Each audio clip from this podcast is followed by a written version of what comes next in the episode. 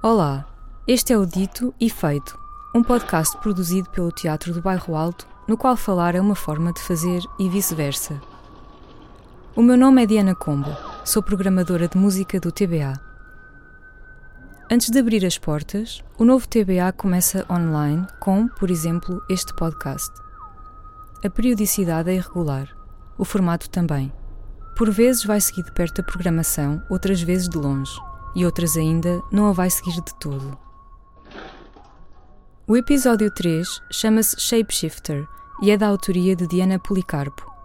O texto é em inglês e podem encontrar uma versão legendada em português no canal de YouTube do TBA.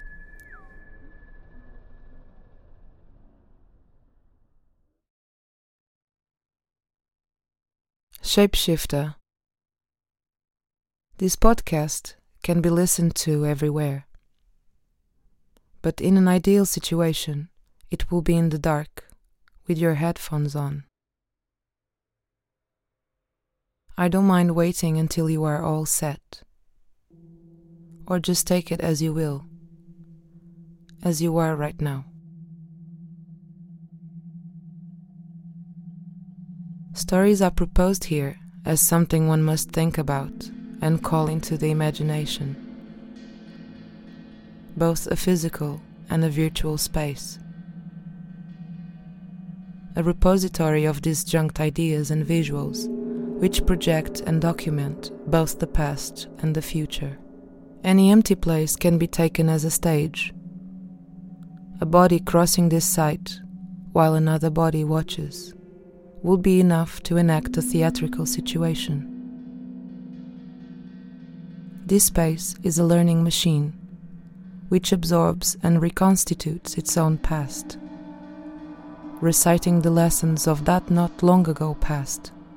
Each time it is physically refashioned, and each time begins again.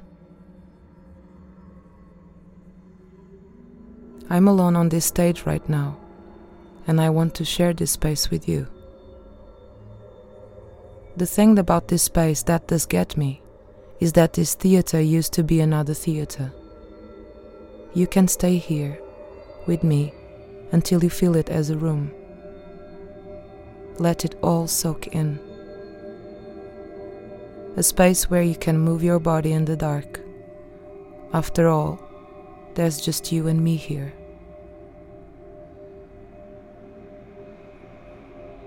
Muffled by the wooden floorboards, the same boards that absorbed many performances and sweat for many years after the revolution. There is something about them like cardboard. That flat flatness. From each ideas proceed the silver track of time. There are my feet, the mechanical echoes. Tap, tap. This dark room is an island, asleep and peaceful. This theater is one of those spaces, those vessels, that can accommodate ideas, no matter what is happening outside. What we can see right now is the scaffolding and its soul. Its skin is transparent, revealing its insides, made of concrete, plaster, and wood, playing life as it goes. As I speak, there is no light. I can breathe the thick air and hear the building resonating gently through its walls and ceiling. The air is a mechanical mixture of nitrogen, oxygen, argon, and several other gases in minor amounts. We are made of that too.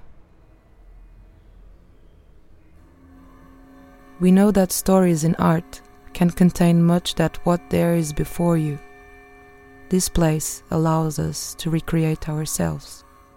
The performer as musician, the musician as dancer, the dancer as a witch, the witch as a president, the president as a criminal.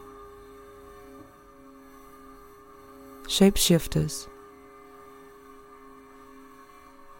Without understanding the nature of diversity and communal survival of human and non human experience, there is nothing.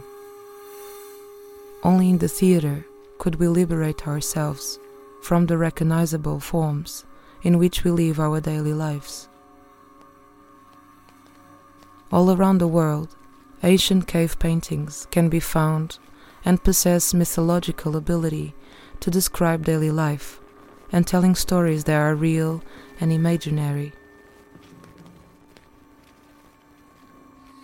Shapeshifting appears very often in fairy tales, myths, and plays. In tales from the Greek mythology, Zeus transformed into countless creatures, such as a bull and an ant. The myths of the Egyptians depicted the goddesses with the head of animals, as seen in the cow head of Hathor, the hippo head of Taweret, while Norse mythology showed the mischievous Loki change into a giant, a woman, and various animals.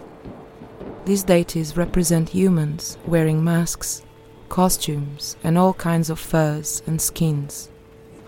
This tradition appears to be a metaphor and a representation of the ancient belief that involves the boundaries between human and non human worlds. Shape shifting occurs often at night, during sleep or in the dark, like shadows floating in the air imagined by a child just before sleep.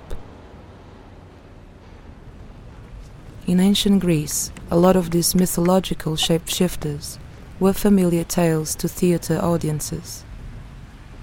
A performer standing in the open air stage could be heard in the back rows, almost 60 meters away. The structure was perfectly shaped as an acoustic filler suppressing low frequency sounds while passing on the high frequencies of the performers' voices. They increased the power of the voice using masks that worked as loudspeakers. In Greek theatre, one of the vestiges of a necessary invisibility lay in the decision that violence should never be seen by the audience. Your eardrums move in sync with your eyes. Plato's famous allegory of the cave in Book 7 of the Republic played an important role in the development of light and darkness in Western traditions, with shadows being affiliated with deception and ignorance, and by extension, evil and light with truth and knowledge. The affinity between all these stories and examples attest to their common roots in the mental imagery spontaneously produced by the human psyche. Lightlessness as a phenomenon is not the equivalent of blackness, and yet the coupling of darkness and blackness is well rehearsed in myriad forms of discourse, literature, performance, music, and art. I close my eyes. The curtain falls.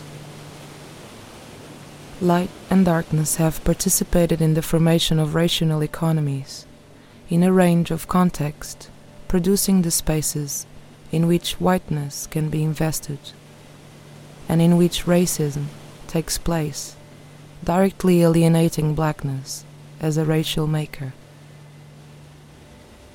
Drama based on myth is a complex subject for experience, which enables spectators to confront their unconscious lives, well protected by the shield of culture, and to transmit such confrontation into an aesthetic experience.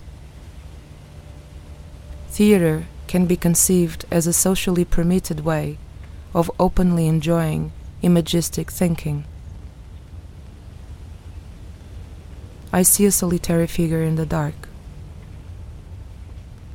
I think about Edward Hopper's early surviving oil painting, which echoes of his famous theatre interiors, called Solitary Figure in the Theatre, from 1903. The first time I saw this painting was in 2015, as I wrote. An empty theatre, seats, a room, stage, labyrinths of corridors, steps shrouded in white. The curtain about to rise, or has it fallen? A door about to open on a scene, a transcendental silence. And the audience. There I can see a solitary figure, a woman sitting in the cavernous dark. The spectator is sitting alone in a seemingly empty room while presumably reading the playbill for the act that has not yet started. Or maybe she's just there, just like me, sinking in the chair, facing the stage, feeling the surroundings, mapping this space. This depiction of the figure in the painting is distinct because of its solitude in a public space that one attends for entertainment could it be Hopper's sense of the theatre experience, as introspective, where one gains the most in solitude, without distraction, or a way to expose reality just before the embracement of illusion and escapism offered by a performance? Take a look around you. Who are we without the others? Who gets the chance to be in the room? Stages are oracles. They know the time past and ahead, imprinted on its walls.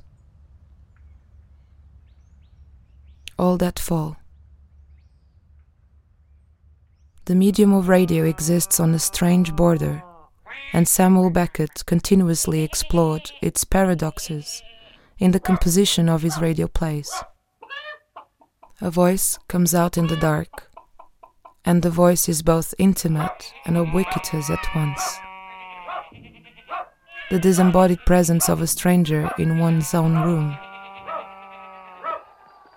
The history of radio has both solitary and communal modes of listening. The fact that one must appear at a particular time and space in order to experience it.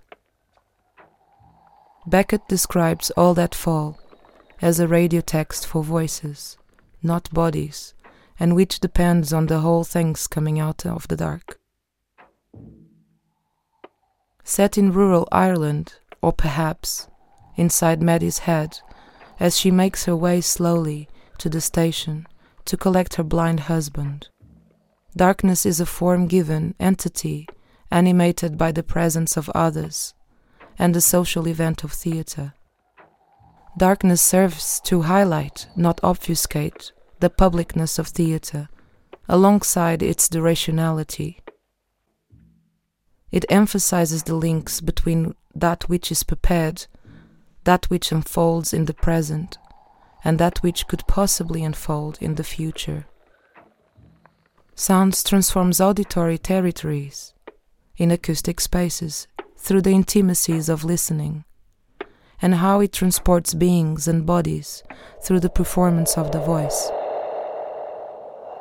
But what of those sounds which are designed to move, give meaning and shift our understanding? What of those sounds that exert power, demonstrating its constructs and consequences? Can sound not only moves us, but allows us to move?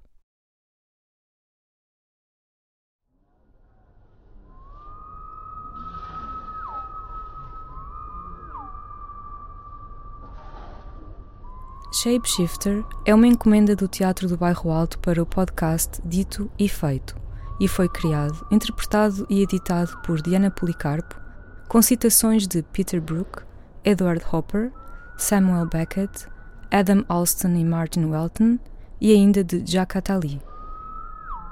Contém também samples de Bruce Nauman e Samuel Beckett. A edição final é de Sara Moraes este episódio contou ainda com a ajuda de Afonso Simões. Saibam mais sobre o TBA nas redes sociais e em teatrodobairroalto.pt.